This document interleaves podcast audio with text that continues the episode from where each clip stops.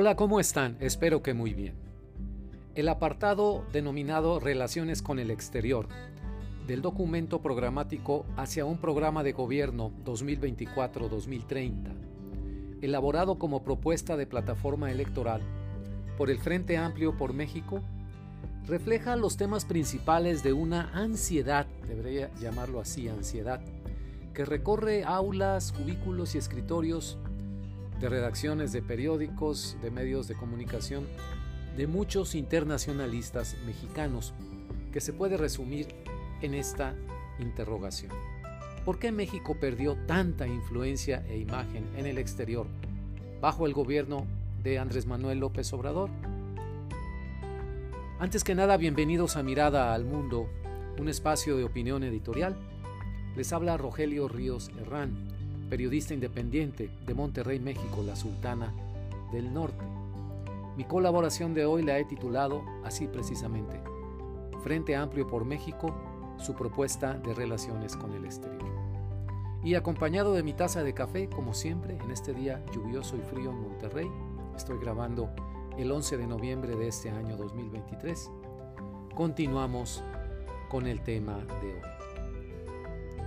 No por nada, dos de las líneas de acción prioritarias señaladas son las siguientes. Se las cito textualmente del documento.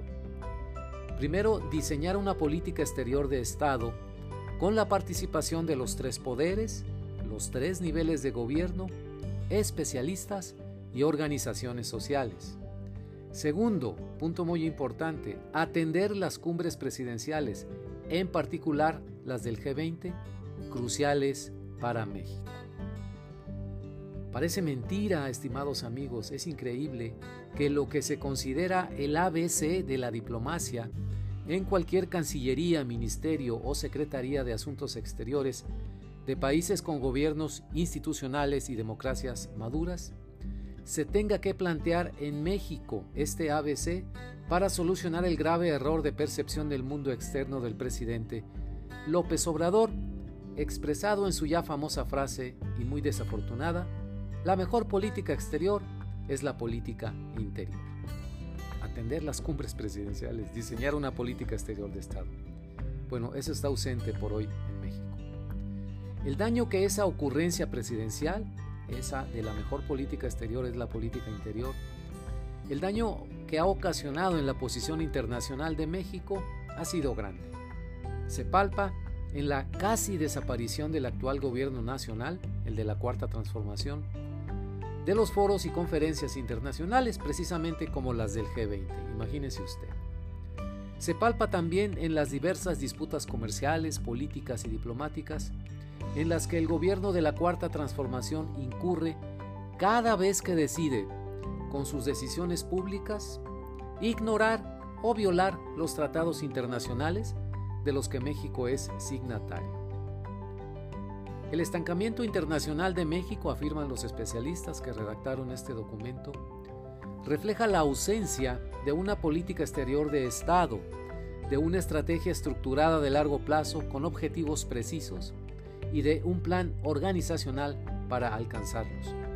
Además, no existe un gabinete de política exterior, nos dicen, no hay articulación interinstitucional entre los tres niveles de gobierno y las capacidades y el andamiaje institucional se encuentran más debilitados que nunca.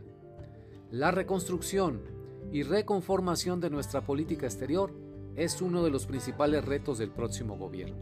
Bueno, hasta aquí lo que dicen estos especialistas.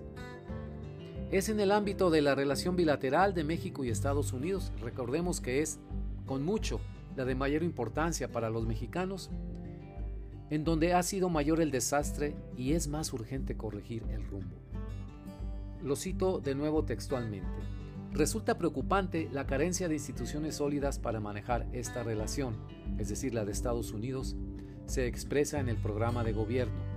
Y añaden, urge construir un esquema de coordinación entre las secretarías claves para la interlocución con sus homónimos en Estados Unidos, así como retomar y fortalecer los mecanismos federales y fronterizos de comunicación y cooperación, se debe reconstruir la estructura dentro de la Secretaría de Relaciones Exteriores, recomienda, para darle el nivel que corresponde a la relación con Estados Unidos. Hasta aquí la cita textual. Por ejemplo, en el año 2026 habrá de revisarse el Tratado de México, Estados Unidos y Canadá, el famoso TEMEC, por parte de los países miembros, Canadá, Estados Unidos y México precisamente.